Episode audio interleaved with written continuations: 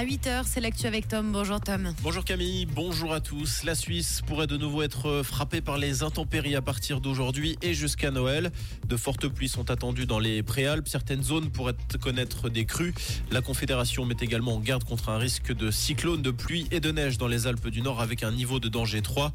Les effets seront encore renforcés par les fortes rafales de vent.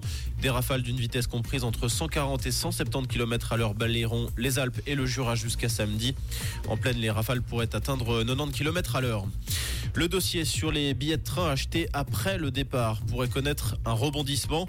Appelé à se prononcer sur le sujet, l'Office fédéral des transports vient de juger illégale la manière dont les CFF gèrent l'achat de billets. L'OFT est clair sur la question. Acheter un billet peu après le départ du train est autorisé. L'important est que les passagers s'occupent en priorité de l'achat de leur billet lorsqu'ils montent dans le train, ajoute l'OFT, qui se réfère à la loi sur le transport de voyageurs. Pour rappel, les CFF ne reconnaissent actuellement pas les billets achetés au moment du départ. Pour l'heure, pas de changement à prévoir du côté de l'Alliance Suisse-Pass qui préfère s'en tenir à cette pratique. Un incendie s'est déclaré hier dans un local sécurisé et réservé aux produits hautement inflammables à la chaux de front. Les faits se sont produits en fin de matinée. Deux employés se trouvaient à l'intérieur lorsque le feu s'est déclaré. L'un d'entre eux a été légèrement brûlé au visage et transporté à l'hôpital. Les 140 employés de l'entreprise ont été temporairement évacués. Une enquête a été ouverte.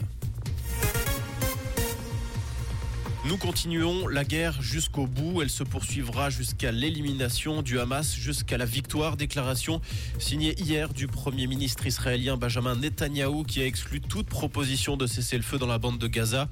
Hier, le Hamas a fait état de 12 morts et des dizaines de blessés à Rafah suite à des frappes israéliennes. Selon un nouveau bilan, 20 000 Palestiniens ont perdu la vie depuis le début du conflit. Le plus grand parc éolien du monde va voir le jour au large des côtes britanniques. Ce dernier aura une capacité de 2,9 gigawattheures et devrait être achevé vers la fin de l'année 2027 selon l'investisseur, le groupe danois Ørsted. Ce parc devrait pouvoir fournir l'électricité à plus de 3,3 millions de foyers. La Suisse connaît ses deux prochains adversaires pour les matchs amicaux du mois de mars. La Nati affrontera le Danemark le 23 mars à Copenhague avant un autre déplacement, cette fois-ci sur la pelouse de Dublin le 26 mars pour défier l'Irlande.